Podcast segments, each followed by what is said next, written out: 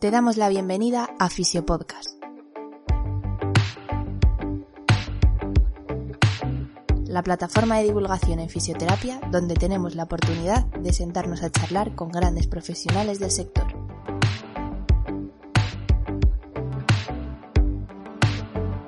Nuestro lema, fisioterapia sin apellidos y conciencia. Muy buenas compañeros y compañeras. Mi nombre es Rubén Hernández y para mí es un auténtico placer estar en un episodio más de la radio Fisio Podcast. En el episodio de hoy, como bien habéis podido ver en el título, tuve la suerte de juntar y de poder charlar y reflexionar sobre ciencia, filosofía y fisioterapia con mis dos amigos Rubén y Geroni. No me voy a enrollar en esta, en esta intro porque ya en el propio episodio avanzamos de lo que va a tratar. Eh, tan solo comentaros que esta charla, la cual voy a subir entera y en formato audiovisual si nos ves desde YouTube, así que si no lo estás haciendo, pues te lo recomiendo, así nos vas a poder ver cara a cara. Eh, es el último episodio de esta temporada y realizaré un parón de dos, tres meses más o menos. Al final el día tiene las horas que tiene yo no vivo de esto y llega un momento que uno tiene que priorizar para cuidar la propia salud mental de uno mismo y en definitiva no explotar en el intento. Como os decía, no sé exactamente cuándo volveré a retomarlo, aunque de seguro que sí será antes de que termine el año. Todavía hay muchos temas que quiero tocar y la motivación sigue siendo la misma. A continuación, un mensaje rápido para nuestro patrocinador, Fisiofocus, formación especializada en fisioterapia. Para más información, puedes buscarlos en redes sociales o en su página web, donde encontrarás formación tanto en el formato online como en el formato presencial. Desde aquí, como siempre, dar las gracias por el apoyo siempre constante al canal. Sin más, os dejo con el episodio. Espero que lo disfrutéis tanto como nosotros hicimos grabándolo, que saquéis algo en claro de cara a mejorar vuestra práctica clínica y que paséis un buen verano. Esto es Fisio Podcast.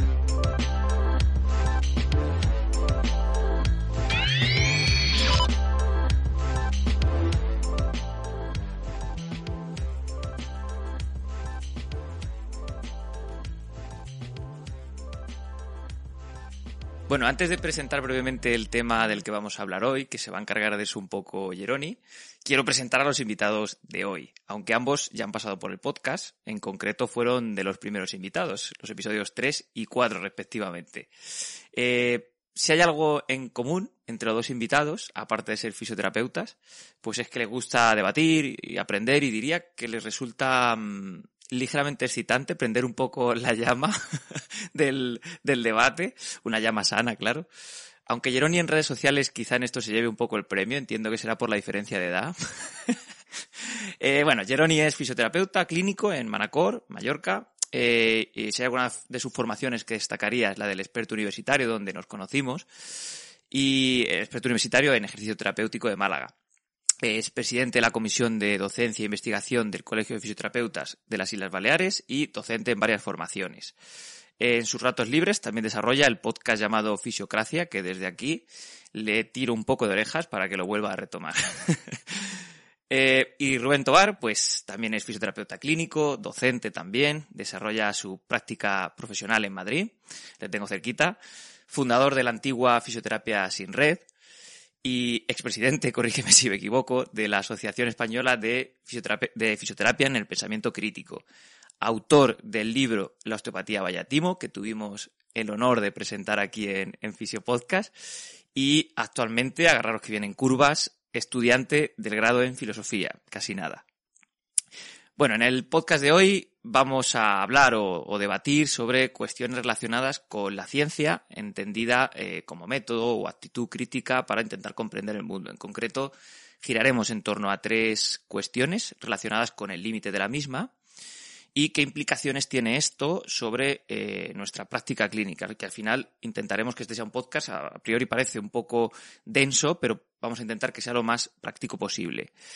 Eh, a mi juicio, a día de hoy en fisioterapia quizás se peque más de, carencia que de exceso de fisioterapia, Pero, y creo que en eso podemos estar los tres de acuerdo.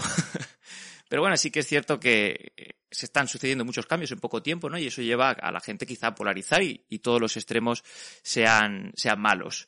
Nosotros vamos a centrarnos hoy en, el, extremo de la ciencia entendida como un dogma y veremos los límites de la misma. Geroni, no sé si tienes algo que decirnos en torno a esto.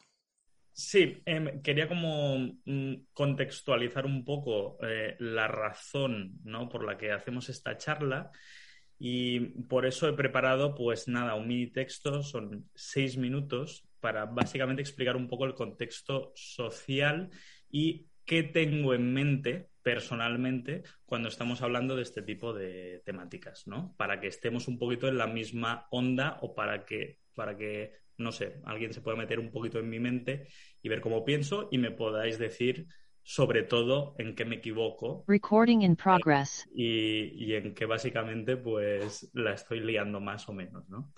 Pues bueno, eh, empiezo a leerlo. El ser humano presenta dos herramientas intelectuales básicas para su desarrollo. Por un lado, cuenta con la ciencia, orientada al desarrollo externo, y que supone una herramienta ideal para la confirmación de que un fenómeno se mantiene independientemente de la percepción del sujeto. Responde a preguntas como ¿qué se mantiene constante independientemente de nuestra percepción? ¿Por qué principios se rige la naturaleza? Por, por otro lado, el ser humano cuenta con la religión, en su sentido más amplio, orientada al desarrollo interno, suponiendo una guía diseñada para definir jerárquicamente la moral y la conducta. Responde a incógnitas como ¿qué consideramos bueno o malo socialmente? ¿Qué consideramos justo o injusto? Con estas dos herramientas podemos navegar exitosamente por el mundo de los hechos. Con la ciencia discriminamos qué fenómenos son reales y cuáles son meras ilusiones. Y con la religión o con las creencias morales, para quienes les dé un, poco, un poquito más de alergia al término religión, organizamos jerárquicamente nuestras prioridades. Si no contáramos con esta dualidad, ¿de qué otra forma podríamos navegar por este mundo? Pregunto. Con el objetivo de dejar claro mi punto de vista y de disminuir el nivel de abstracción de la discusión, me gustaría reflejar la importancia de este debate con eventos sociales recientes. Durante el inicio de la COVID-19, en marzo de 2020, se optó por una serie de medidas orientadas a proteger a la población.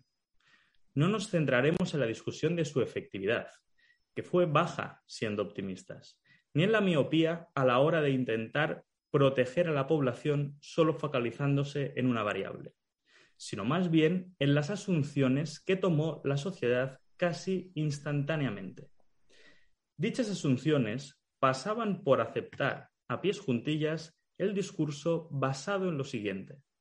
Los expertos dicen X, por lo que esa es la mejor alternativa.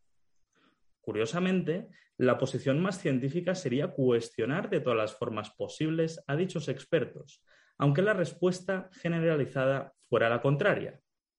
Como científicos, tenemos que estar unidos bajo un único discurso. De esta forma, sustituyendo el territorio de la ciencia, se instauró un dogma pseudo-religioso. En última instancia, sin darnos, sin darnos cuenta, la ciencia había sustituido el terreno de la religión, sin estar diseñado para ello. Personalmente, considero que ciencia y religión pueden verse reforzadas mutuamente. Pero esta afirmación palidece ante otra que me preocupa mucho más. Ciencia y religión pueden verse destruidas mediante el mismo proceso. Y creo que lo estamos presenciando a cámara lenta, dejando al ser humano desnudo intelectualmente ante cualquier tirano que quiera sustituir a Dios o a la verdad probada. Dicho proceso consistiría en lo siguiente.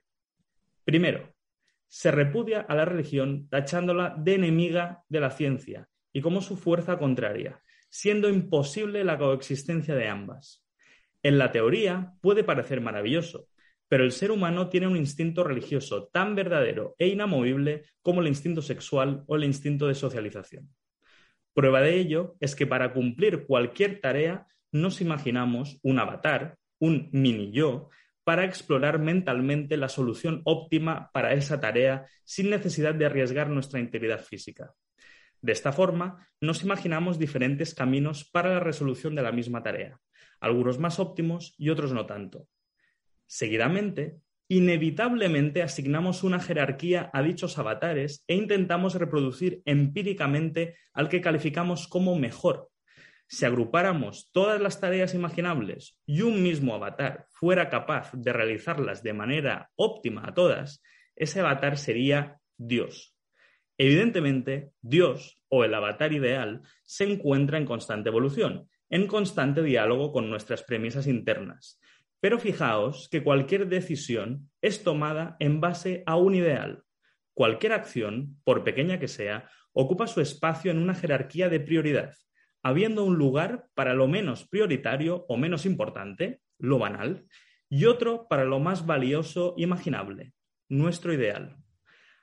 Habiendo abordado la inevitabilidad del instinto religioso, el siguiente paso para la destrucción de ciencia y religión sería, habiendo banalizado la segunda y dejando un vacío ansioso por ser llenado, que la ciencia podría intentar llenar ese vacío, fútilmente, claro. En el momento en que la ciencia ocupa el espacio religioso, el espacio del instinto religioso, pierde su naturaleza y significado y queda también destruida. Fijaos cómo el sentimiento religioso también puede verse sustituido por otras entidades, como puede ser el posmodernismo, en actual auge, especialmente en el mundo anglosajón, el cual relativiza hasta lo absurdo cualquier hecho que consideremos asumido, como por ejemplo el sexo biológico. O si hablamos del ámbito de la fisioterapia, la osteopatía también puede intentar ocupar el espacio del sentimiento religioso, o el ejercicio terapéutico, viéndose como panacea para las dolencias humanas, o el cientifismo, el cual muchas veces hace pasarse por pensamiento crítico o científico cuando en realidad se defienden una serie de dogmas pseudo-racionales. Aunque por el bien de la argumentación, que no se haga absolutamente extensa, no entraremos en esos debates por el momento. Ya termino. Finalmente, y ya con tono de clausura, quería abordar cuál sería la solución para evitar la destrucción de ciencia religión. Desde mi punto de vista, en primer lugar sería definir, como hemos hecho en el primer párrafo, la función de la ciencia de la religión. En segundo lugar, delimitar claramente la envergadura de cada una. Claramente, la religión no puede ocuparse de dar respuestas sobre los fenómenos de nuestro universo. Solo se encarga de escudriñar los rincones de nuestra alma o, si lo preferís, de nuestra naturaleza psicológica. De la misma forma, la ciencia no puede ocuparse de las decisiones morales, ni siquiera puede encargarse de la toma de decisiones, es simplemente informativa, no ejecutiva. Voy a atreverme a afirmar que la mayoría de la audiencia es capaz de apreciar con mayor facilidad las limitaciones de la religión que de las de la ciencia.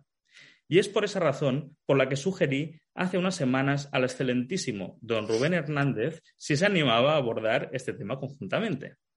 Como si, su participación no fuera más que suficiente, Rubén preguntó al maravilloso e inmejorable candidato para esta conversación, don Rubén Tobar, si estaba dispuesto a participar en esta emocionante conversación. A día de hoy, no puedo estar más contento de poder decir que empezamos este debate a tres. Por último, solo me falta decir, muchas gracias a ambos por vuestro tiempo. Es un gran placer e intentaré estar a la altura de dos gigantes como vosotros. Aplauso, ¿eh? Rubén, ¿qué tienes que decir en torno a eso? Oye, gracias, Jeroni, por tus palabras. Me ha gustado mucho el texto que has preparado, ¿eh? Ah. Bueno, pues no sé por dónde queréis empezar. La verdad es que has tocado eh, muchas, muchas temáticas. Tengo ahora mismo agolpadas un montón de cosas en la cabeza, pero no sé cómo, cómo ordenamos. Tampoco, hay, tampoco hay un guion estricto, pero creo que en torno a algo que se ha repetido mucho en lo que ha estado comentando Geroni, si queréis podemos hablar un poco em, de si el pensamiento científico está reñido con el pensamiento religioso. Rubén, tú no sé qué opinas al respecto. Históricamente sí históricamente ha sido así y yo creo que es innegable que, ciencia y religión, el poder temporal y el poder secular eh, se han competido porque, bueno, eh, era la religión quien daba una explicación de los hechos del mundo. La religión no solo se circunscribía a decir cómo debe vivir la gente, sino que explicaba a todo el mundo. Y en ese sentido, la ciencia tuvo que abrirse a codazos y la religión no se lo puso fácil. Entonces, ahí tenemos casos muy conocidos y muy ejemplarificantes, como Giordano Bruno o como Galileo, que llegó a jurar para no acabar como Bruno en la hoguera. O, por no decirlo todo, con la Iglesia Católica y la Inquisición, también tuvimos a Miguel Servet con Calvino, eh, donde los protestantes también hacían de las suyas. Es decir, mm, ciencia y religión han tenido siglos de, disputas porque eh, realmente la religión pretendía dar una explicación de los fenómenos del mundo, algo que, que Geroni ha matizado en su discurso y yo creo que eso es importante. Hay un libro de, Stephen Gould eh, donde acuñó el término MANS, eh, un acrónimo que se llama MANS, que significa magisterios que no se superponen. Y yo creo que es una buena manera de describir la relación que debería tener ciencia y religión. Ciencia y religión deberían ser magisterios que no se superponen. Porque, siendo realistas, ni ciencia ni religión van a desaparecer y deberían aprender a convivir pacíficamente. Yo creo que después de las guerras de religión, después de la guerra de los 30 años y los paces de Westfalia, eh, se, sentó un precedente, se crearon los estados, se acabaron con los imperios, acabaron con eh, la forma de la cosmovisión que teníamos del mundo eh, con el poder del papado y a partir de ahí se conforma un nuevo mundo muy diferente. O sea, yo creo que a día de hoy eh, es, a ver, la Iglesia le ha costado tres siglos desde entonces renunciar a algunas cosas. ¿eh? Entonces, creo que, no ha sido un camino fácil para la ciencia, pero actualmente, en el siglo XXI, que es cuando estamos, yo creo que ciencia y religión tienen sus campos de competencia y mm, diría que, o sea, es que tal y como lo ha planteado Jeroni, parece que, el éxito sea de la ciencia y el fracaso de la religión. Y yo no creo que sea así. O sea, yo creo que el, fenómeno que se ha producido por excelencia es la secularización de la política. Es decir, la sociedad no es menos religiosa que hace seis décadas. O sea, el, número de fieles es el mismo. Lo que ha cambiado es la secularización de la política. el sentimiento religioso no ha cambiado, ¿no? Eh, es lo que comentaba Jeroni también. Lo que ha cambiado es la separación entre Iglesia y Estado. Es el laicismo. Es el triunfo del Estado laico. Y eso, además, a mí me parece que es muy importante y algo positivo, porque además es el único garante de libertad religiosa. O sea, si mm. tú vives en, un país donde tu religión es la, religión del Estado, pues estupendo. Pero si tú vives en Afganistán, donde ahí tenemos una teocracia y, la ley es la ley islámica, pues ya no te parece tan guay la libertad, que, la, la religión que hay allí, ¿no? Entonces, mm. el único garante de libertad y, de libertad religiosa y, bueno, de libertad en general, porque eh, las teocracias son, son absolutistas y son totalitarias. Y, son países donde no hay libertad, no hay justicia, no hay igualdad. Es decir, eh, todo tiene que ver con, un ámbito político y social donde es importante destacar que, que, el laicismo es un triunfo de las sociedades democráticas, pero que está muy separado y lo podemos desligar perfectamente de lo que es realmente la religión y la creencia religiosa, que son mm, ámbitos totalmente diferentes y donde realmente la gente no es menos creyente que hace seis décadas. Es, que eso es diferente. Yo creo que ahí, haría un matiz importante. Sí. Sí, eh, precisamente em, em, considero que eso, que son como dos herramientas eh, totalmente distintas, ¿no? o sea, me gusta la diferenciación, o sea, yo veo el sentimiento religioso como algo muy personal, o sea, algo que no tendría que ser eh, políticamente impuesto, ni, ni, incluso ni socialmente impuesto. No, es un instinto, es como eh, mi sexualidad, es algo personal, ¿no? O sea, la sexualidad nuestra es algo personal, mi sentimiento religioso es algo personal. Me sirve para explorar una parte, pues, de, mm, no sé, de mi interior, ¿no? Em, y lo digo yo, que, por ejemplo, que soy agnóstico, o sea, no me considero cristiano practicante ni católico practicante, pero sí que considero que tengo unas creencias. Y a veces me cuesta, ¿no?, describir exactamente cuáles son, pero soy consciente de que las tengo. O sea, es inevitable. Si no, no me no, eh, eh, dime. Inevitable no es. Quiero decir, eh, yo acepto que las tengas y que quien mm. quiera las pueda tener, pero ni es la única que, tiene por qué comandar una moral. Es decir, existe la moral humanística y, no tiene por qué estar gobernada por una religión. Y, de hecho, volviendo otra vez al, al, Estado laico, la única, el único garante de que se cumplan la, condición que tú solicitas es el laicismo. Es decir, porque siempre que se reúnen eh, los, organismos religiosos pidiendo mayor representación en la sociedad, al final eh, dejan fuera agnósticos y ateos que somos mm. dos de las tres representantes. ¿eh? Es decir, están creyentes, están los agnósticos, están los ateos. Siempre que se reúnen es como que los agnósticos y ateos no tenemos nada mm, positivo que ofrecer y, por tanto, estamos fuera de la conversación, ¿no? Y eso no es verdad. somos ciudadanos y en una sociedad civil que ya no está eh, religiosamente gobernada, nosotros somos también ciudadanos que tenemos algo que decir en, esa, en esa relación. Sí, sí, sí, sí, totalmente de acuerdo por sacar algo en claro entonces de esto que acabamos de hablar, podríamos hablar como que la religión y la ciencia son dos diferentes herramientas, podríamos decir, de entender el mundo o entender eh, al menos cosas diferentes. Eh, ¿Qué implicación creéis que puede tener esto en nuestra práctica clínica? Jerónimo.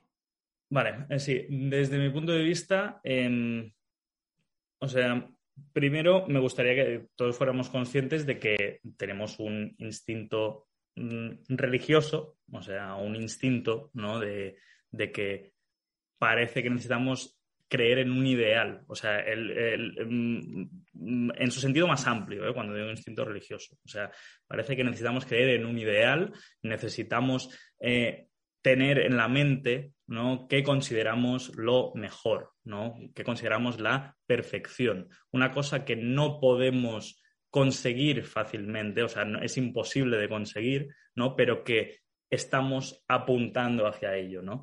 Ah, ah, por ejemplo, e incluso nuestros sistemas eh, neurocognitivos funcionan de esta forma. Por ejemplo, la dopamina es un neurotransmisor que lo que hace no es nada más que em, motivarnos para seguir con una conducta concreta.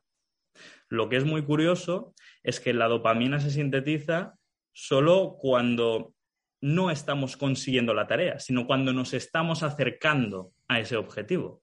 Cuando lo hemos conseguido, tenemos ese, em, e, e, ese pico de serotonina y de diferentes neurotransmisores que nos da esa sensación placentera, pero en ese momento ya se agota ese, ese, nuevo estado. O sea, ya estamos en otro estado donde nos estamos poniendo otro objetivo por delante. O sea, cuando digo objetivo se puede sustituir por ideal, ¿no? O sea, ¿qué, qué es lo que quiero llegar a ser? De forma más implícita o, menos. O sea, hay gente que lo puede eh, gesticular muy bien lo que quiere y hay gente que le cuesta más, ¿no? Pero creo que todos tenemos un modelo de más o menos resolución dentro de la cabeza. A lo que me refiero es que cómo se traduce, eh, eh, ser conscientes de eso es importante en nuestra práctica clínica para que nuestros sesgos internos no se vean reflejados en nuestra toma de decisiones. O sea, que yo tenga unas creencias concretas o tenga un ideal concreto no significa que eso tenga que ser impuesto a mi paciente o tenga que o que mi paciente puede llegar a, su eh, digamos a, su momento de bienestar máximo con mm, el camino que yo dicto. O sea no tiene por qué ser así. Pueden estar reñidos. Por lo tanto creo que vale la pena ser conscientes de, de este instinto para simplemente que este, que este mismo instinto no invada nuestra toma de decisiones en la práctica clínica. No sé si me estoy explicando. Es un... Sí, yo creo que sí. O sea, intentar que, ese sentimiento religioso no invada tu práctica clínica. Porque también, es que también hay una falsa concepción entonces ahí de la ciencia, entendida como, como que la ciencia te da una, una seguridad 100%. Yo, al menos mi manera de ver la ciencia y lo, poco que he leído, es la ciencia lo, interpretaría más como el proceso en sí, ¿no? Como el camino en sí, una actitud crítica frente al, frente en este caso, un, paciente, por ejemplo, resolver el problema de un paciente. Pero entendiendo que esa certeza 100% no existe. Y que quizás sea más fácil de conseguir por parte de la religión.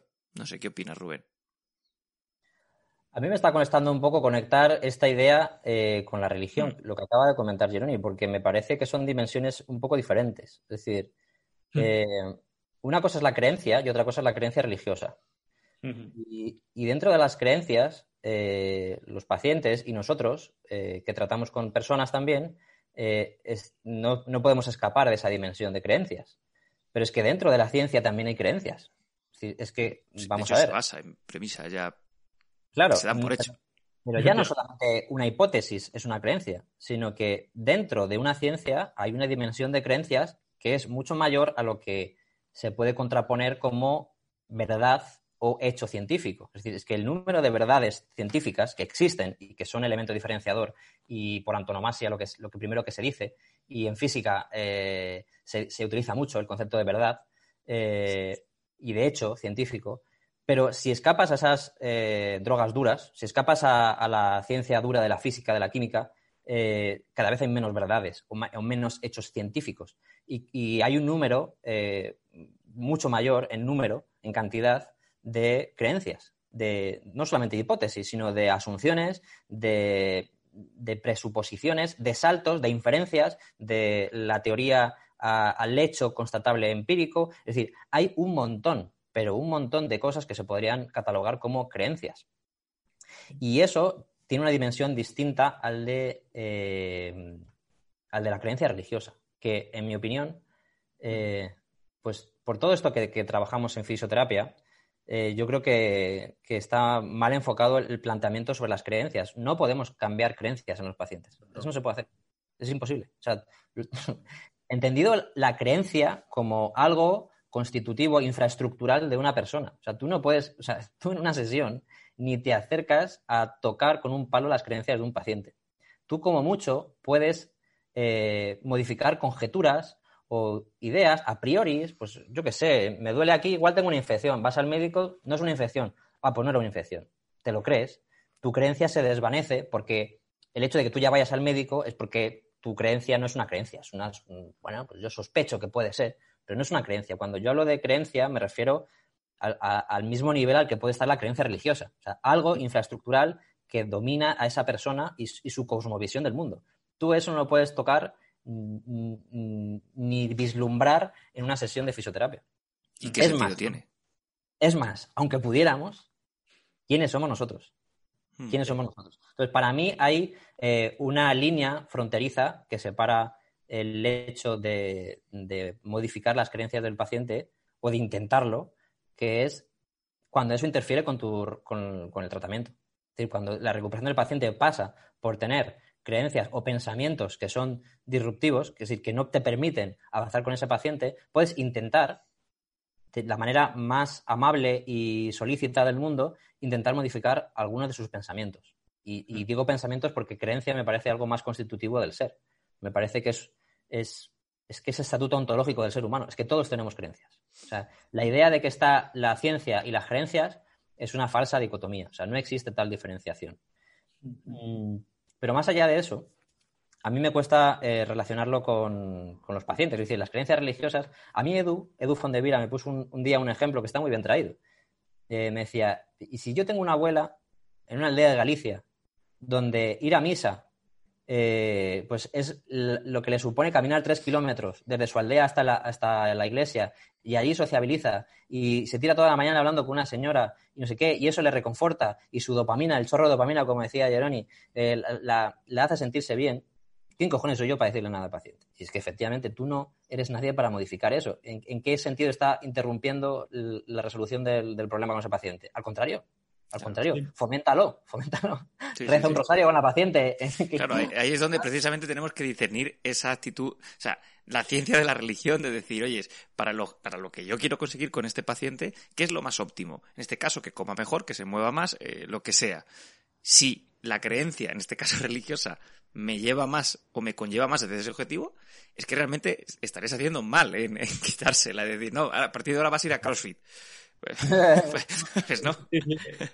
Sí, es que eh, precisamente creo que esto se resuelve muy fácilmente si conseguimos diferenciar como dos tipos de verdad. Que, que yo, yo, lo defino así, ¿eh? ¿eh? O sea, está la verdad literal y la verdad figurada.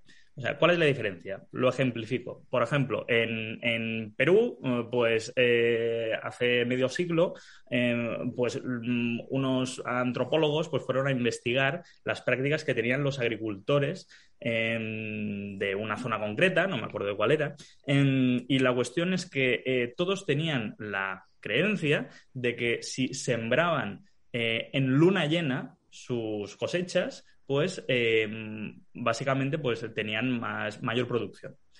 por lo tanto, eso era inamovible. Todos siempre sembraban en luna llena. Claro, eh, empezaron a investigar cuál era la influencia de la luna llena sobre las cosechas y la verdad es que no encontraron eh, ningún tipo de explicación científica. Pero sí que era cierto que las zonas donde tenían esa creencia de sembrar en luna llena tenían mayor producción que las otras. ¿Qué es lo que realmente estaba pasando? ¿Cómo lo explicaron? Pues resulta que las, eh, o sea, los diferentes depredadores que pueden tener las cosechas eh, siguen, eh, pues, una, o sea, su población es dinámica.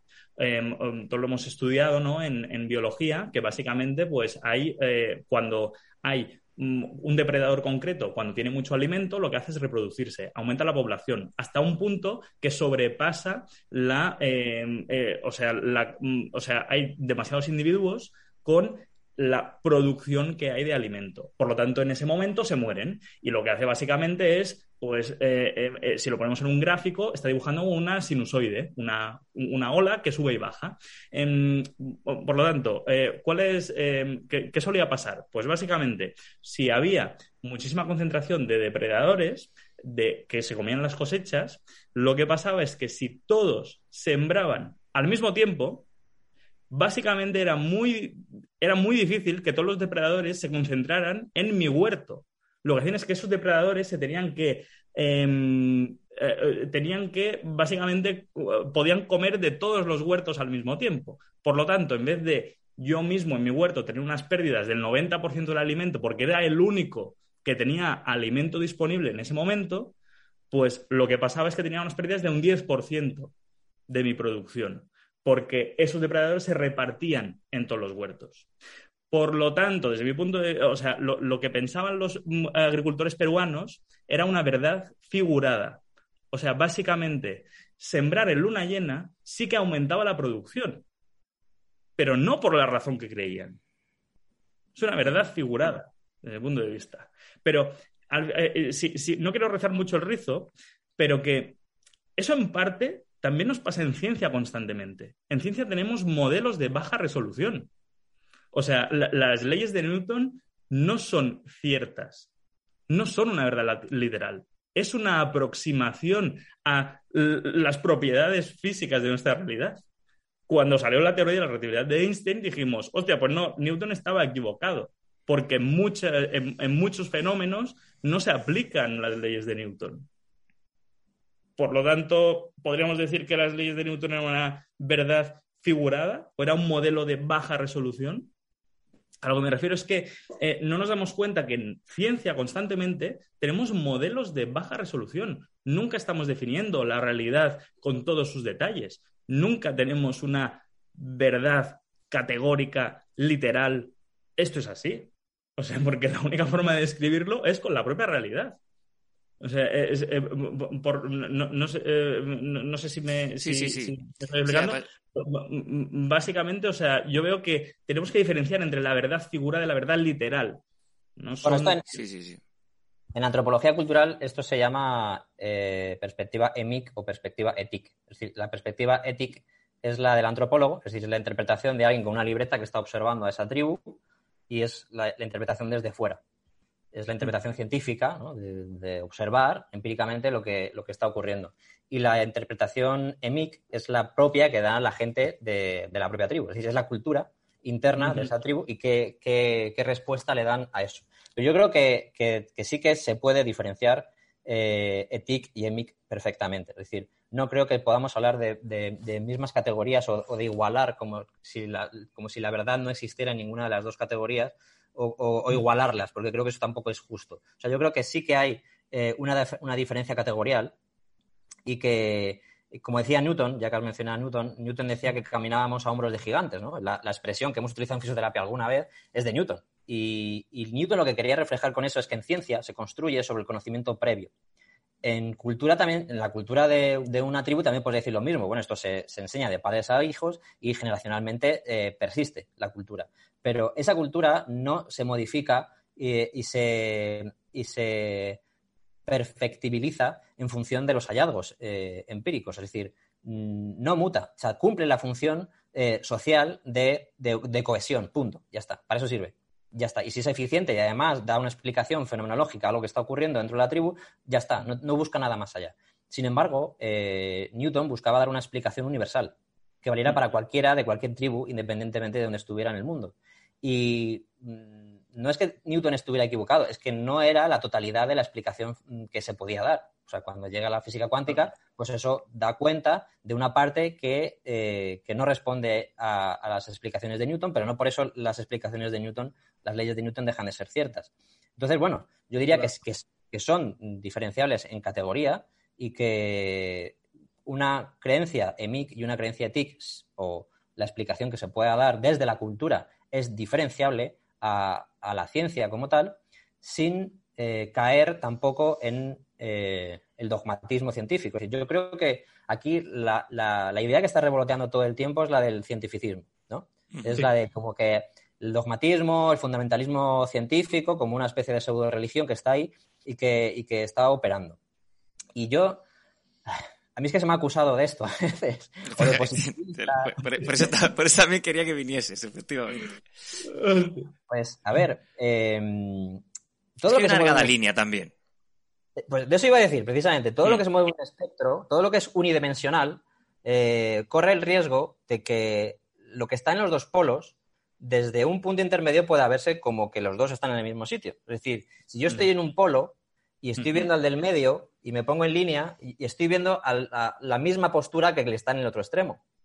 Pero yo no tengo una posición cientificista. O sea, yo rechazo de plano eso que me han, llamado muchas veces positivista o neopositivista, eh, cientificista. no, o sea, una cosa, o sea, tú te puedes poner los dos extremos, los dos polos de ese extremo, de ese vector. Podríamos decir que es el anticientífico, el anti, anti, la posición anticientífica y la posición cientificista. Es decir, la idea de que la ciencia es el único modelo para obtener conocimiento y la posición de que la ciencia no es nada especial o no tiene nada especial que decir para conocer el mundo. Sí, creo que hay una posición intermedia entre, entre ambos. Como el otro día, que incluso el otro día leí a una persona que decía que, que la ciencia no, no puede estudiar lo que yo hago. Entonces, como la ciencia no puede estudiar lo que yo hago, la ciencia no vale. Es decir, joder, vaya ego encima, ¿eh? Claro, eso es tener una idea de la ciencia eh, tan unidimensional como ese segmento. Es decir, pensar que todo lo que no responde a algo científico no existe. es, una posición eliminativista de, eliminar todo lo que no me gusta. Es un lecho de procusto eh, Efectivamente. totalmente. Precisamente la idea de, este podcast era, porque sí que es verdad que siempre se habla de la de, o se, se critica abiertamente, y me parece bien, y creo que en ese los tres también coincidimos, eh, la carencia de ciencia en fisioterapia o, o, el rechazo a la ciencia en fisioterapia, pero de lo otro tampoco se habla. Y es de lo que también quería trasladar aquí. Y además, Rubén, tú, por ejemplo, con tu amplio conocimiento en filosofía y tu amplio conocimiento de la ciencia, precisamente esto te lo hace más palpable. Porque quizá... Dime, dime. Yo lo que percibo. No, no, termina, termina. Perdona. No, que quizá muchas veces el, cientificismo, mi opinión, sobre todo en las generaciones de, como la mía, más, mucho más nobles, que quizá no han bebido nada de filosofía o, y, y, lo único que han bebido ha sido de ciencia pura, se está volviendo a desenterrar aquel sentimiento de ciencia neopositivista, de entender que, mm, pues que la ciencia lo puede explicar todo y que todo lo que no se ajuste a eso, llevándolo a ese extremo, no es verdadero. Y eso ya, Popper ya lo hablaba mucho de eso. Sí, en, resumen, ese instinto de si sale en un artículo es más probable que sea cierto. claro. Y, es, algo casi instintivo, ¿no? O sea, si lo ves publicado en una revista, es como, Dios, eh, eh, eh, es como está en el contexto adecuado. porque todos lo relacionamos con eso. Y, es, Em, o sea, y, estoy totalmente de acuerdo en que no es equiparable lo que decía antes, ¿no? De verdad literal y verdad figurada. Para nada, no quiero equipararlo. O sea, precisamente creo que la ciencia lo que hace es aumentar la resolución que tenemos sobre la realidad, sobre, eh, o sea, em, y, eso es súper importante. Entender que es un proceso inacabado y seguramente inacabable, pero que, que estamos yendo bien. O sea, estamos haciendo cada vez predicciones más precisas. Y eso es evidente, o sea, con la tecnología que tenemos y además estamos a tope. Es que es un modelo, un método increíble. O sea, eh, es que No, no, eh, eh, no, nos, no somos conscientes de ello. O sea, desde mi punto de vista, de los avances tecnológicos, avances científicos que hay cada minuto. O sea, no quiero quitarle ni un... O sea, precisamente es por el respeto a ese modelo. Efectivamente. Es por el respeto a ese modelo que digo, joder, tenemos que explicarlo bien. O sea, tenemos que definirlo bien y tenemos que definir bien sus limitaciones, porque si no, ese modelo queda prostituido y queda, roto. O sea, es por eh, em, a veces se me puede entender al revés, ¿no? Pero es por eso. Y es básicamente em, algo que le encuentro a faltar en, fisioterapia, en, en el entorno que puedo ver, es que asumamos que no solo se puede obtener conocimiento con un ensayo clínico aleatorizado, o sea, el conocimiento precisamente se puede obtener de muchas formas. Y creo que se está perdiendo un poco em, esa, eh, la experimentación constante, el trabajo de campo, el ir a ver pacientes nuevos, salir de mi entorno, eh, a, tener como una experiencia con paciente tras otro sin intentar simplemente mediante observaciones. Y ya está, o sea, simplemente ir allí, empaparme de esa información porque se ve eso como no, porque yo como soy sesgado, tengo un cerebro, no tengo una mente que está claramente sesgada y por lo tanto voy a ver patrones que no están allí, o sea que al final lo único que puedo fiarme es realmente lo que sale en la revista científica. Y no es exactamente así, porque realmente, eh, o sea, sí que tenemos sesgos, em, y, esto hablamos muy bien, Rubén, de decir, no, no, no, solo podemos obtener conocimiento mediante estudios, que, em, sino que básicamente es como que sí, tenemos sesgos constantes, pero a veces no. O sea, a veces no. A veces hay, mm, tengo muchos ejemplos. Por ejemplo, em, eh, Einstein, que eh, se imaginaba que viajaba al lado de un rayo de luz y fue cuando se le ocurrió que el espacio y tiempo se deformaba dependiendo de la velocidad que teníamos. O sea, eh, esto después de la cabeza, evidentemente tenía un bagaje de conocimiento previo, ¿no? Em, eh, estoy hablando incluso de, mm, yo qué sé, la cultura minoica de 3000 antes de Cristo que tenían simplemente, pues, separaban las aguas fecales de las aguas, eh, de las aguas, eh, pues, que se, potables y lo hacían con diferentes sistemas de presión, o sea, tenían una canalización dentro de, las casas. O sea, estoy hablando de que, por ejemplo, mm, Demócrito, Em, y, ya lo voy a decir. Eh, bueno, Demócrito hablaba de átomos. o sea, eh, eh, concretamente de átomos. Y, estaba, ahora, ahora, se me va a ocurrir, espera que tengo Ah, sí, ah, Pitágoras era. Pitágoras era el que hablaba de que las diferentes partículas se generaban dependiendo de la vibración de una partícula fundamental. O sea, hablaba de la teoría de cuerdas porque fue a una, a una herrería y veía que dependiendo de la longitud de diferentes hierros, cuando le dabas encima, tenías diferentes melodías, diferentes notas. Y por lo tanto, con el mismo sustrato, puedes tener diferentes vibraciones del aire. O sea, lo que decía él, pues mira, las diferentes partículas elementales se están generando con la vibración del el mismo material fundamental. Eso es lo que se está diciendo hoy en día de la teoría de cuerdas, o sea, dos mil años después. A lo que me refiero es que sí, tenemos muchos sesgos constantemente, pero también tenemos que aceptar que nuestro cerebro es impresionante a la hora de evaluar patrones y a la hora de tener hipótesis, de generar esas hipótesis. Y esas hipótesis luego tienen que ser testadas mediante un modelo. Pero para generar hipótesis cada vez más ambiciosas y cada vez más inteligentes, creo que es súper importante ese trabajo de campo, ese, ese empaparnos de información eh, solo observacional. Que no se vea eso como de peor calidad que un ensayo clínico aleatorizado.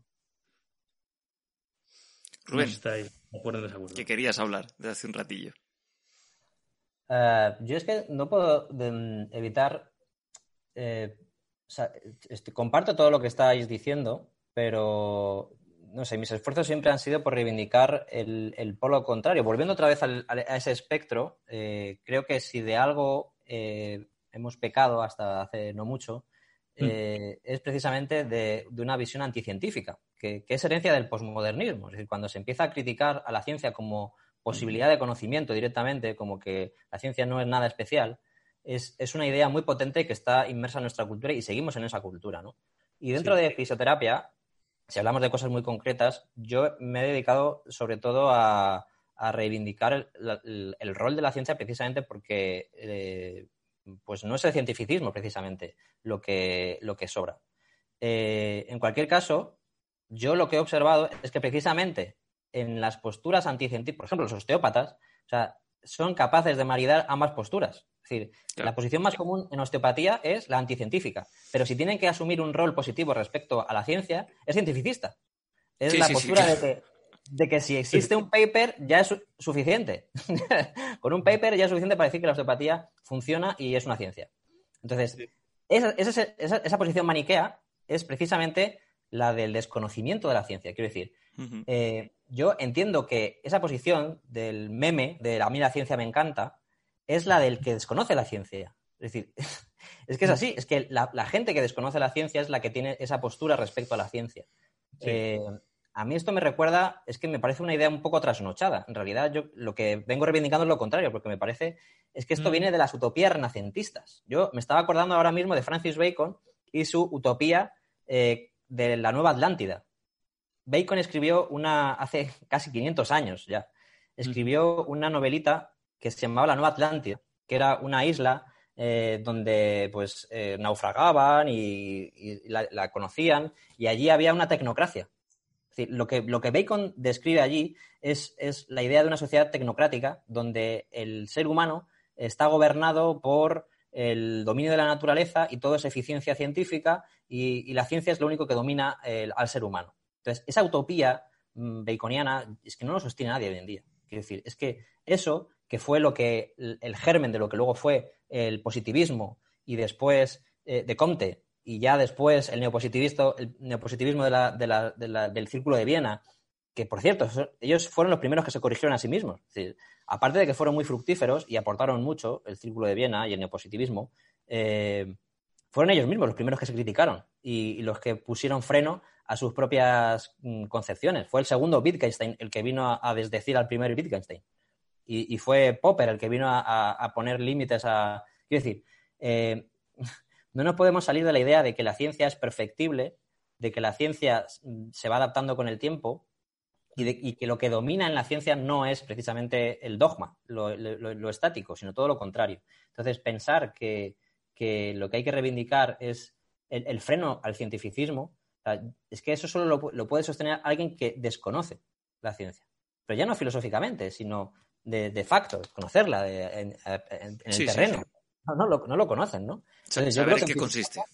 Claro, yo creo que el que expresa esa, esa visión está declarándose desconocedor de la ciencia, directamente.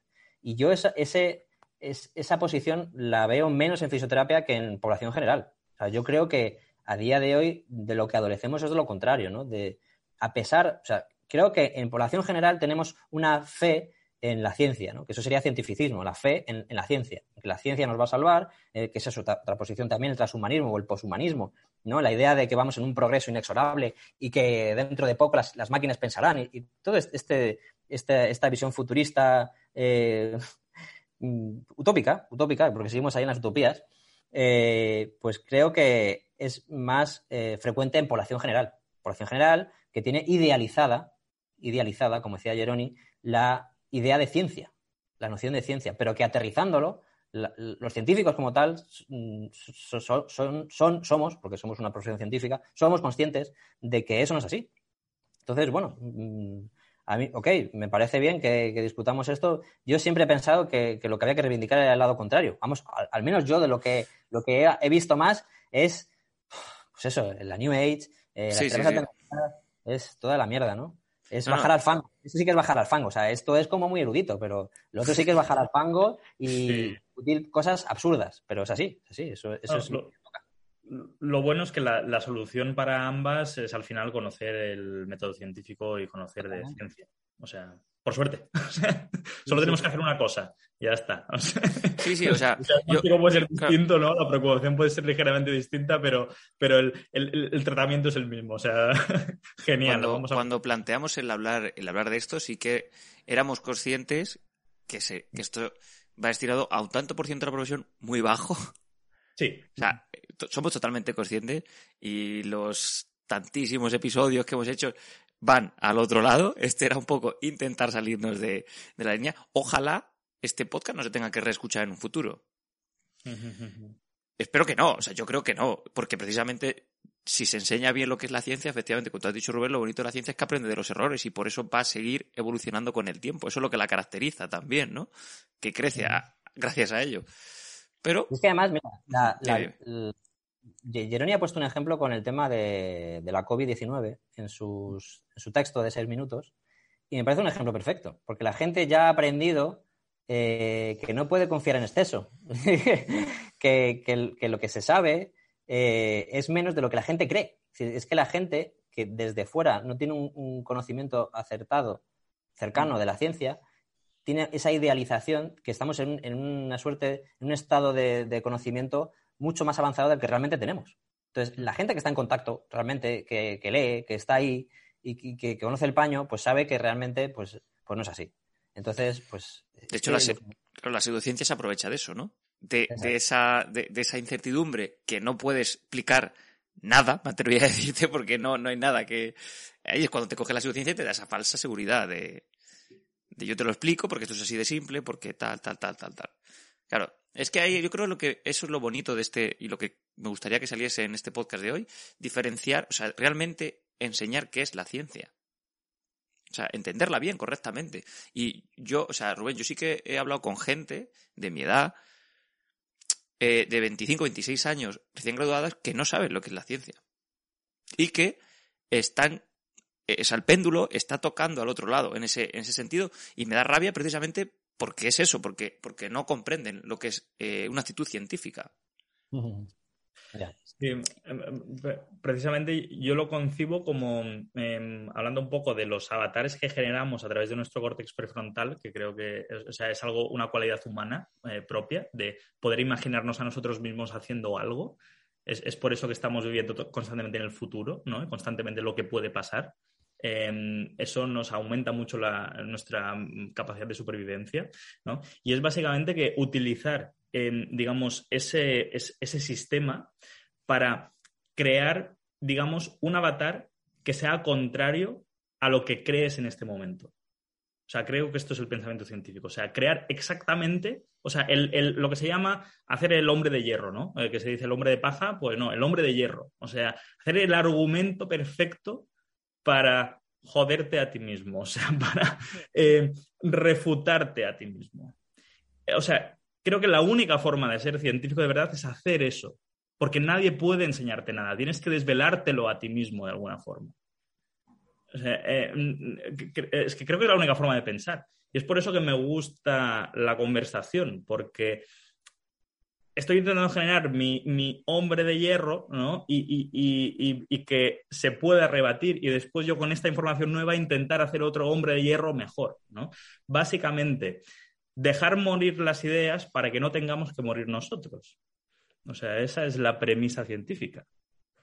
Mm. Yo creo que esto tiene una analogía precisamente con el conocimiento científico, que si la gente tiene una visión tan eh, utopista o optimista respecto a la ciencia es porque es fructífera. La ciencia tiene éxito. La técnica es el mayor éxito de la ciencia y se expresa, por ejemplo, en un GPS. Entonces, la física cuántica se demuestra que funciona porque los GPS funcionan. Pero claro, un GPS, ¿qué hace? Recalcula. ¿Qué, ¿Qué, te hace el GPS cuando te has perdido? Recálculo. Y, eso es realmente lo que tenemos que hacer nosotros. Tenemos que recalcular y reorientar constantemente cuando nos hemos equivocado. Yo tengo expectativas previas. Siempre tengo. Mira, me estoy acordando. Me ha llegado ahí un libro que, claro, yo lo compré de Cicerón. Eh, se llama Sobre el dolor, porque creo que además eh, hay mucho que decir desde la filosofía hacia la ciencia. Entonces, eh, os, voy a enseñar a cámara el libro que me ha llegado. Mm, y yo, claro, yo digo un libro, vosotros os imagináis un libro, ¿no? Con las dimensiones de un libro. Bueno, pues me ha llegado esto. esto, esto, ¿vale? Me cabe en la palma de la mano.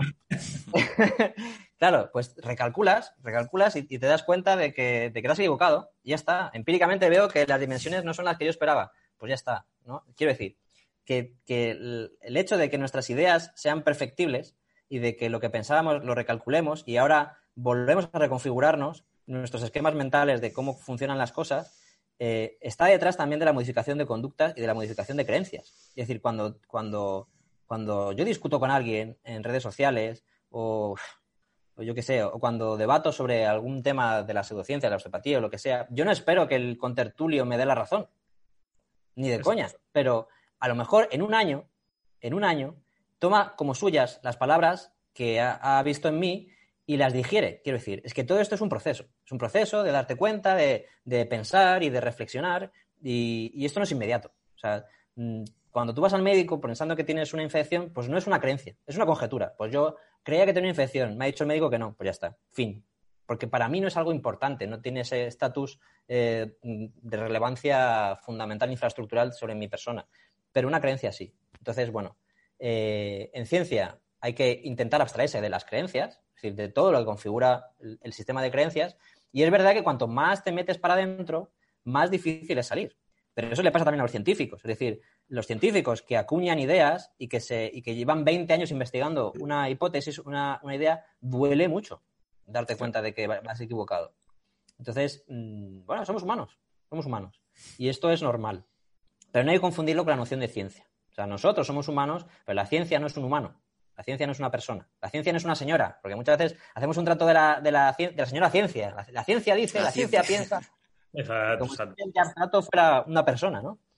Exacto. Pues eh, mira, por, por, ir un poco resumiendo, porque si teníamos las tres preguntas perfectamente estructuradas, me suponía que esto iba a pasar, que íbamos a ir saltando de una a otra. Eh, la primera, que era la que tiene que ver con el sentimiento religioso, yo pienso como tú, Rubén, creo que es algo que a mí me costaba también intentarle eh, darle un hilo respecto a la fisioterapia. Así que creo que en las creencias como tal sí que hay, hay, varios mensajes que hemos podido sacar de aquí. Y la primera pregunta que tenía, que ahora va a ser la última, esto es así, eh, pues era pues si, y que ya ha salido, es que si la ciencia puede ser una guía suficiente para comprender la realidad. Em, vamos a intentar, si queréis, dar algún mensaje clínico. Ah, por resumir lo que hemos estado hablando, al final yo creo que en el ámbito en el que nosotros nos movemos, el de la fisioterapia, eh, obviamente es obvio, es la mejor quizá heurística o herramienta para comprender la realidad de la ciencia, eh, pero entendiendo este mal uso que se le puede dar a la ciencia o esta mala comprensión del concepto en sí.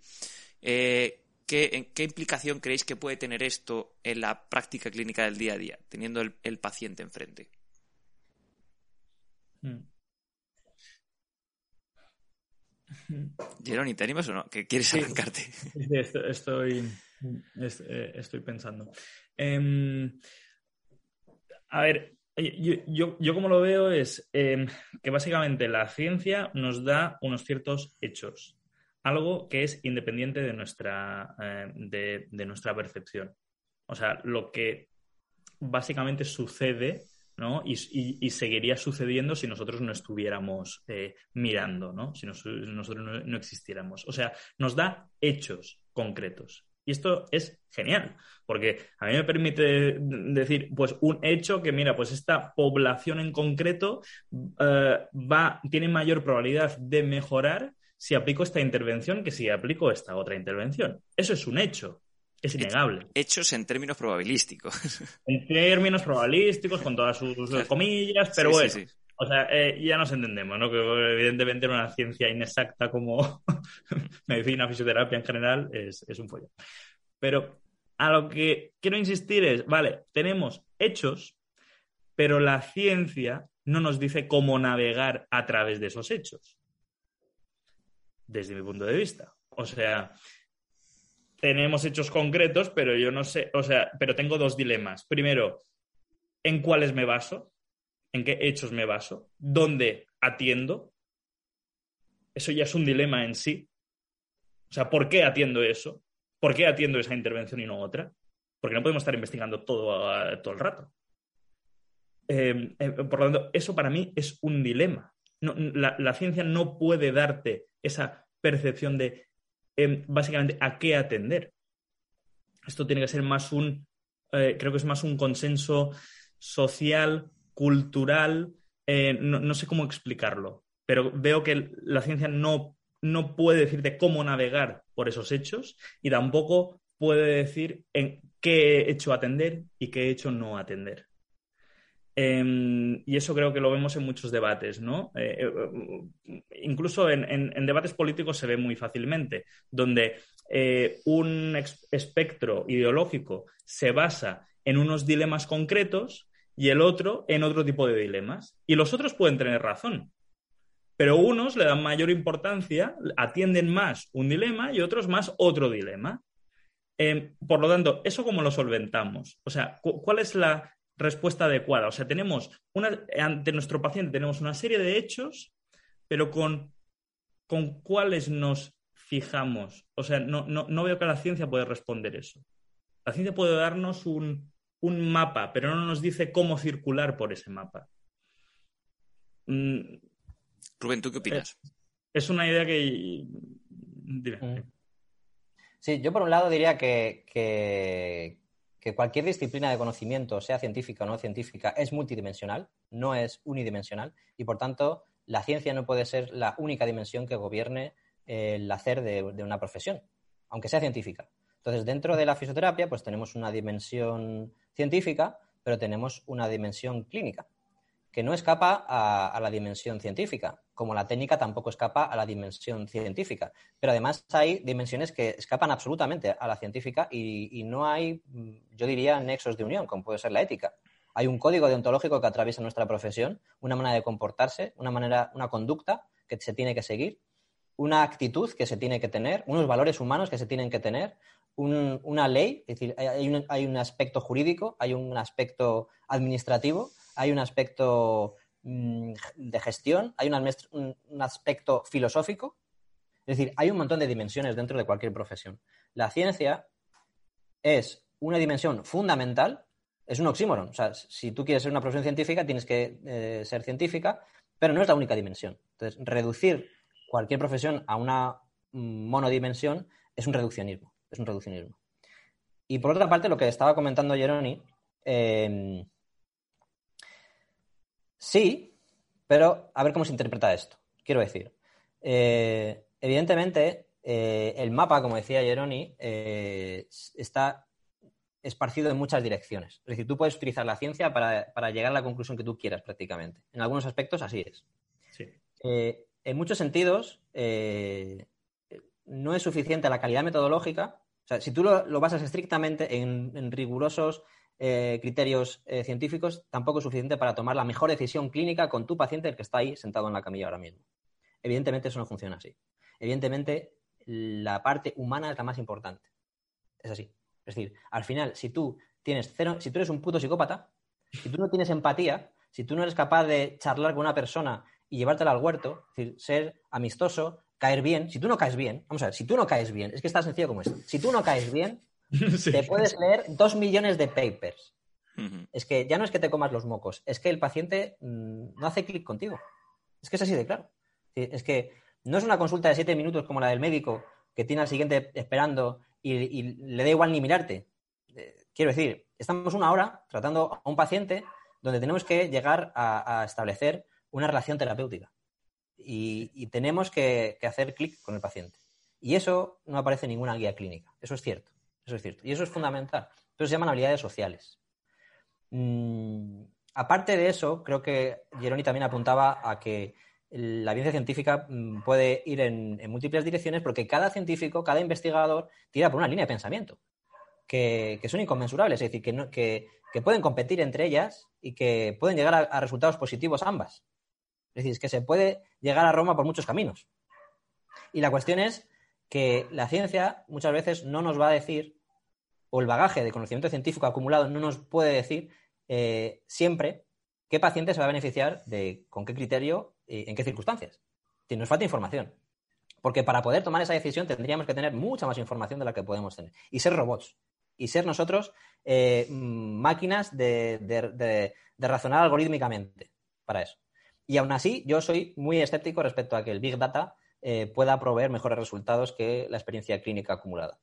Entonces, dicho todo lo cual, no es eh, una enmienda a la ciencia, no es una enmienda al método científico, no es una enmienda a no leer literatura científica, porque creo que mm, leer papers sí que mejora eh, la Mm. ciencia y mejora la clínica, es decir, mejora que cómo tú tratas a los pacientes.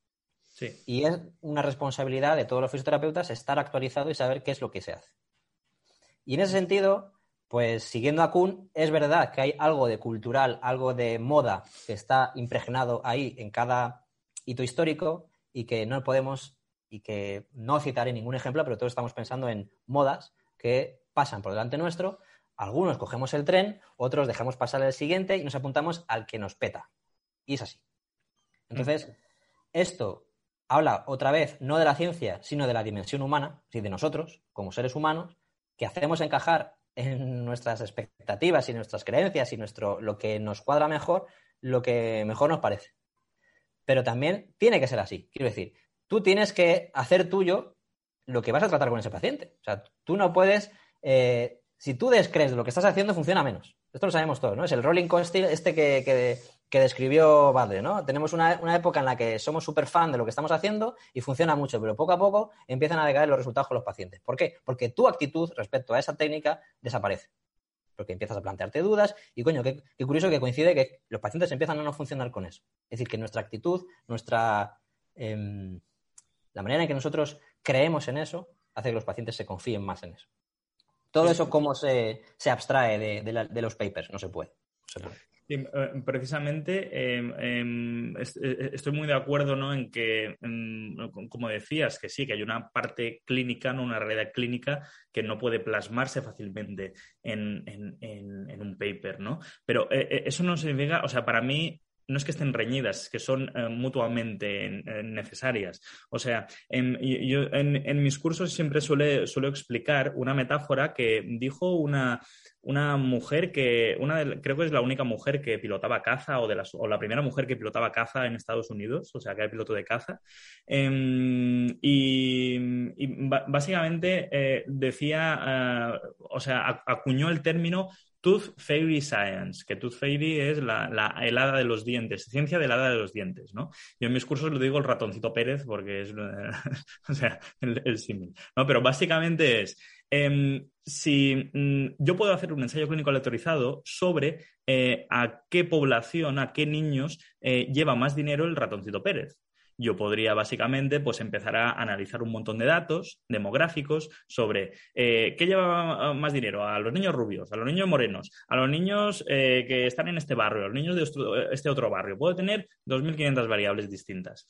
Mi conclusión, eh, pues podría ser, eh, pues mira, básicamente el ratoncito Pérez lleva más dinero a los niños los cuales tienen padres con un estatus socioeconómico más alto.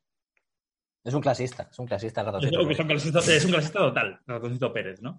Eh, a lo que es que.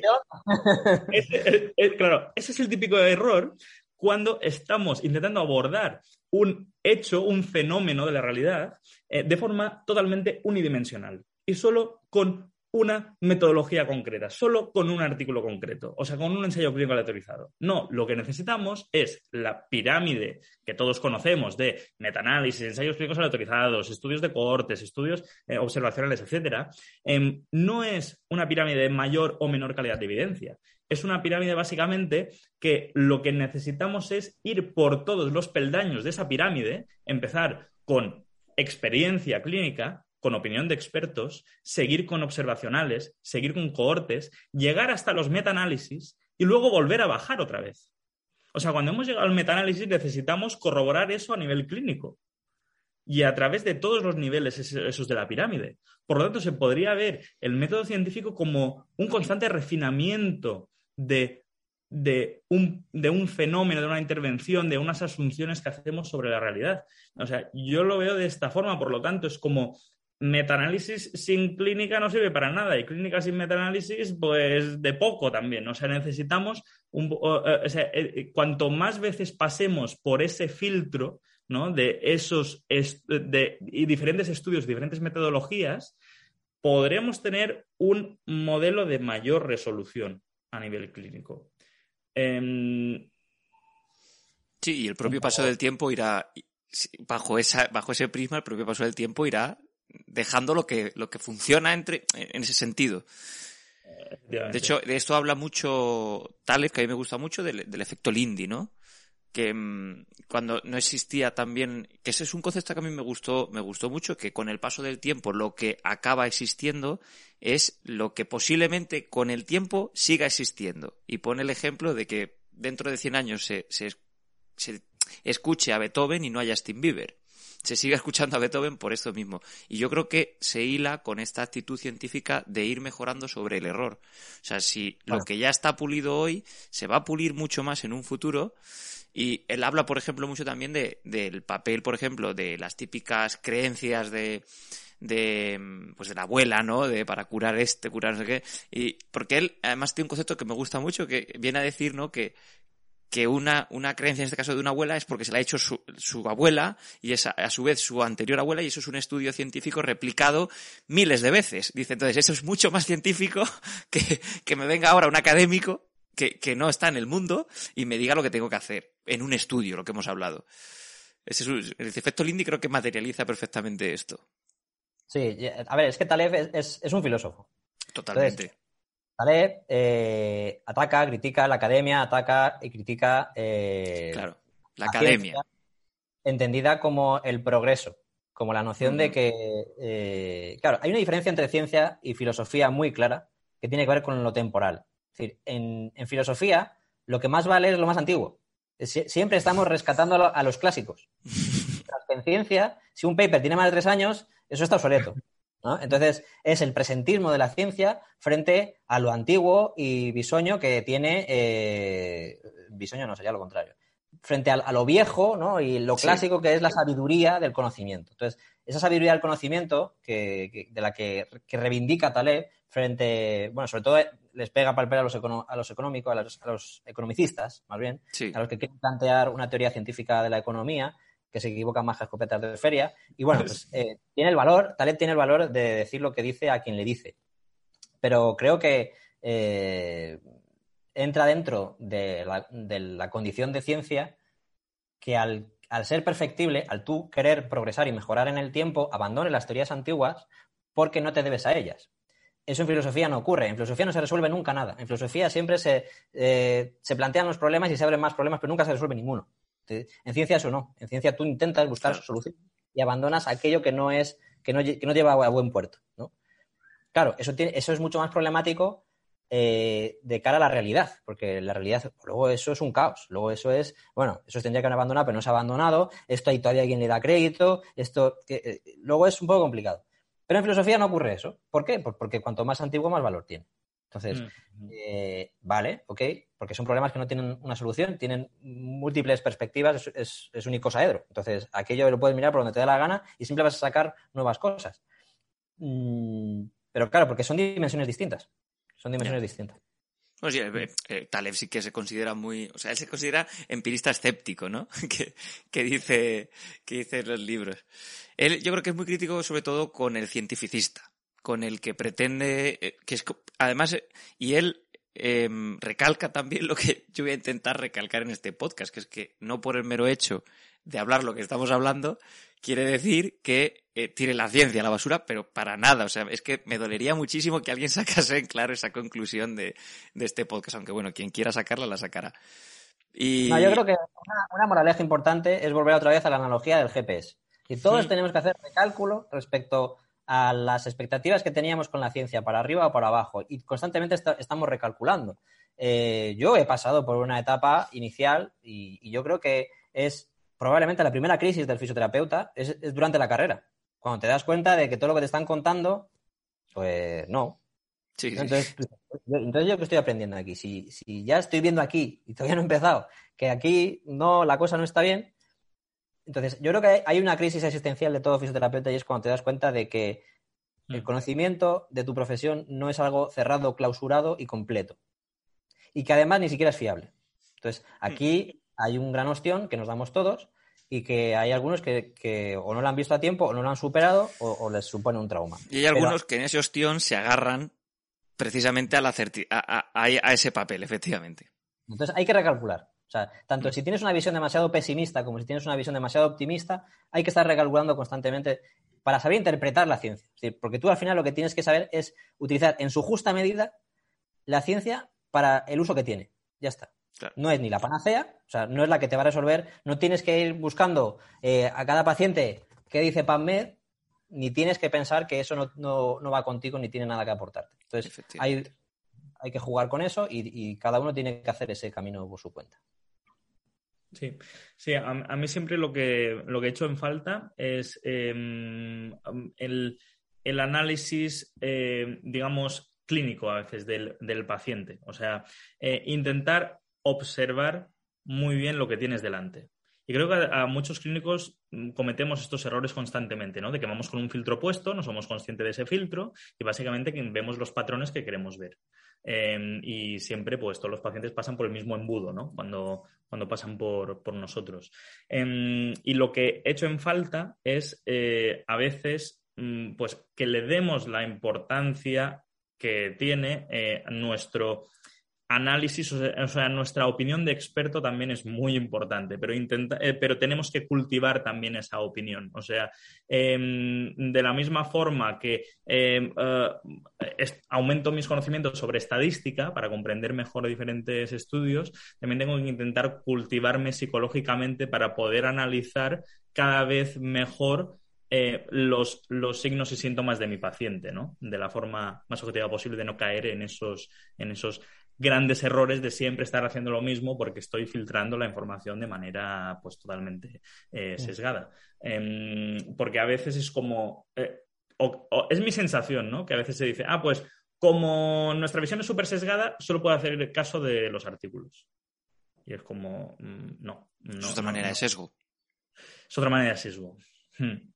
Sí, sí, sí. Em, es simplemente eso que echaban falta. Para mí es la piedra angular que digo a los fisios que ya han asumido que la ciencia es una herramienta hiperútil y que, y que debemos, mm, eh, o sea, no existe la fisioterapia sin ciencia, no tiene mucho sentido, eh, eh, en verdad, porque iríamos súper a ciegas y estaríamos en el día de la marmota constantemente, ¿no? Em, pues creo que los que han asumido ya eso también que le demos una vuelta más y decir, vale, mm, ¿por qué no nos cultivamos también a nivel de experiencia y, le damos esa importancia? Porque eh, es, es, va un poquito la crítica como en Taleb, de decir, de criticar al académico. O sea, muchas veces, ¿no?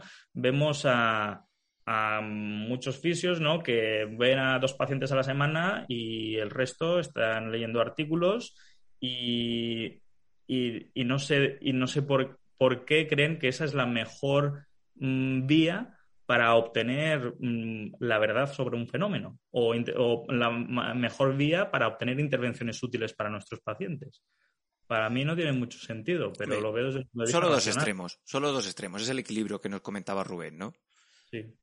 Que mm. no hay una cosa sin la otra y, no, no, es separable, no son dos. De hecho, la, la práctica clínica basada en la evidencia esto lo diferencia muy bien, que eso es otra cosa que también se, se tiende a, a entender mal. Y, a mí es un concepto que me encanta la práctica clínica más de la evidencia y esos tres pilares me parecen maravillosos, porque todos tienen su, su utilidad, que no son separados, claro. Pero creo que me parece, hay un punto interesante en eso y es que, y creo que tú lo has, lo has estado hablando durante toda la charla, Jeroni, que la, que la investigación, en este caso de fisioterapia, viene de la propia experiencia y obviamente tiene que ser algo interconectado a mí la figura del clínico e investigador a su, en su nivel eh, es una figura que admiro muchísimo porque creo que hace progresar mucho la fisioterapia, porque conecta ¿no? esos dos mundos, el de la academia y el del mundo real. Hmm. Sí, totalmente. Pues como, Rubén, no sé si tienes que, que estás ahí, no quiere decir nada. nada, pues han salido los tres conceptos que más o menos teníamos en mente.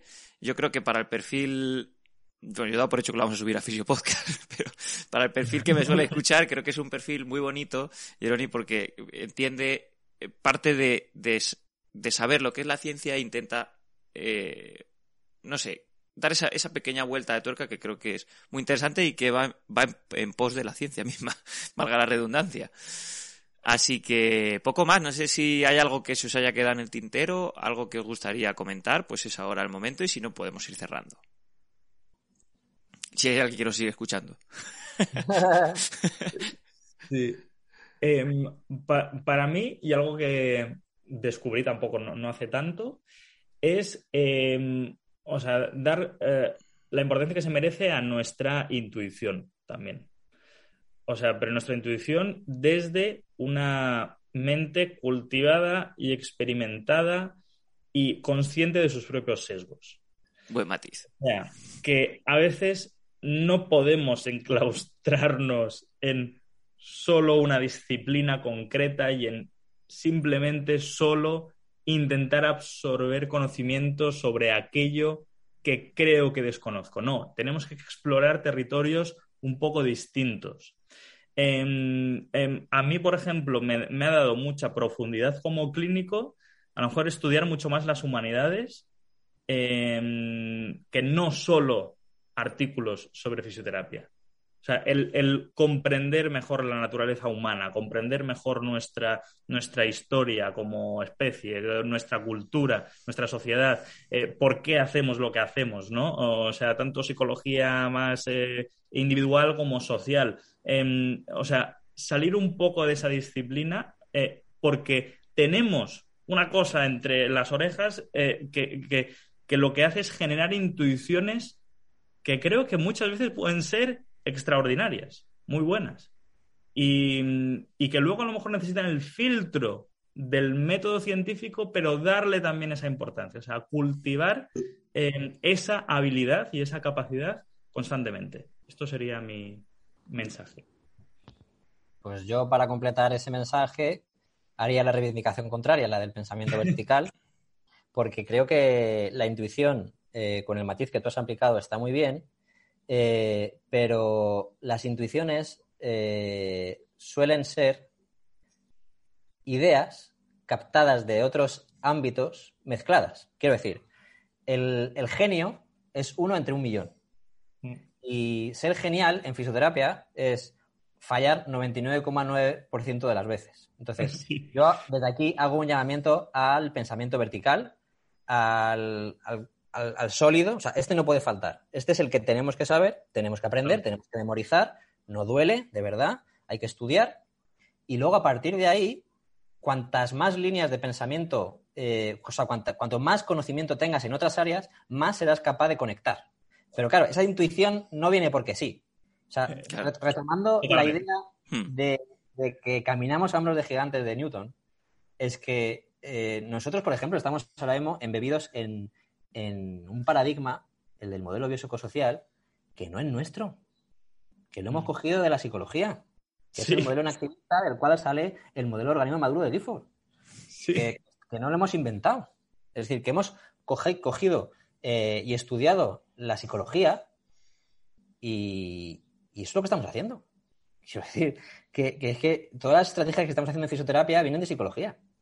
Entonces, está muy bien conocer eh, antropología, sociología, eh, humanidades fundamental, eh, porque ya no por la intuición que tú puedas generar, sino porque vas a entremezclar eh, cosas. Es decir, un pensador, por definición, un filósofo es un pensador, no porque sepa, no porque haya profundizado, no, no porque sepa mucho de algo muy poco, sino porque sabe mucho, o sea, sabe poco de muchas cosas. Entonces es capaz de conectar muchas ideas. Entonces, hacen falta pensadores, hacen falta gente que conecte ideas que son los que están a la vanguardia y ofrecen cosas nuevas para lo que es dentro de esa profesión, que en realidad no es nada nuevo. Es decir, al final es, mm, hay mucha más eh, capacidad de conectar cosas que de ideas genuinas. Las ideas genuinas están muy bien, pero mm, que nadie piense que va a inventar un método en fisioterapia, que de esto ya, nos sobra y hemos tenido paladas de, de fisioterapeutas de autor. Sí. Estoy súper de acuerdo. Sí, claro, eh, yo creo que lo importante de ese matiz es el, la dirección en la que progresa el camino. De la base a luego, bueno, ya si, si tú quieres innovar con tu paciente o, innovar en el sentido de darle pie a esa intuición con ese bagaje previo, creo que son compatibles vuestras dos visiones. Pero claro, si nos vamos al, al otro extremo, en fisioterapia, como, y, y vuelvo a repetirlo, es algo de lo que por desgracia, tenemos exceso. Y por esas cosas mismas, este podcast va a seguir existiendo, aunque sea por satisfacción personal. Sí, sí, no, yo precisamente, precisamente digo eso. mente cultivada, experimentada, consciente de sus sesgos, que generan intuiciones que después aún tienen que testarse. Sí, o sí, sea, claro. o eso. Sí, sí, Pero digo que, que, que- que a veces como es, es el test en el que ponemos la importancia. Y digo, no, el test a veces no es tan importante. O sea, la, la idea primaria, o sea, la Mm. hipótesis, cómo se crean las hipótesis, ese proceso también tiene que eh, cultivarse, también tiene que darse su importancia. Porque igual, o sea, igual el 99% de las veces nos equivocamos, seguro, pero el 1% que, que acertamos es la rehostia, o sea, desde mi punto de vista. Eh, solo es cuál es el- ese 1%. Pues no lo sabemos, necesitamos testarlo, ¿no? Como súper bien lo ha explicado Rubén. Pues nada, chicos, eh, ha sido un placer estar aquí un ratito con vosotros, que han salido cosas muy interesantes, muy, muy chulas, que podríamos otro día, si queréis y os apetece, y habéis estado a gusto, pues podemos quedar otro día a seguir charlándolas. Y bueno, también que nos diga la gente si, si le ha servido de utilidad. Yo creo que han salido puntos muy interesantes en torno a lo que es la ciencia y, o sea, el concepto en sí de ciencia, con los límites que ello implica, lógicamente, y que no se le puede pedir a César, o sea, al César lo que es del César, ya está. Es así de simple una buena conclusión de hoy. Y nada, que de verdad un placer y ojalá nos veamos en persona pronto. Pues un placer y gracias por la, por la charla, el ratito que hemos estado muy a gusto y, y nada, muchas veces. Sí. Pues, pues eso, muchas gracias a, a los dos, ¿eh? de verdad. Eh, gracias por aceptar estas locuras. Un abrazo, chao. Un abrazo. Chao. Hasta aquí el podcast de hoy. Si te ha gustado el contenido y además crees que ha sido de utilidad, recuerda que puedes compartirlo con tus amigos. Pequeños gestos que hacen que este podcast siga creciendo y llegando a más gente. Si quieres estar al tanto de futuros episodios, puedes seguirnos en redes sociales o suscribirte a la newsletter de nuestra página web, donde también podrás encontrar las notas de todos los episodios. Muchas gracias por tu tiempo. Hasta la próxima.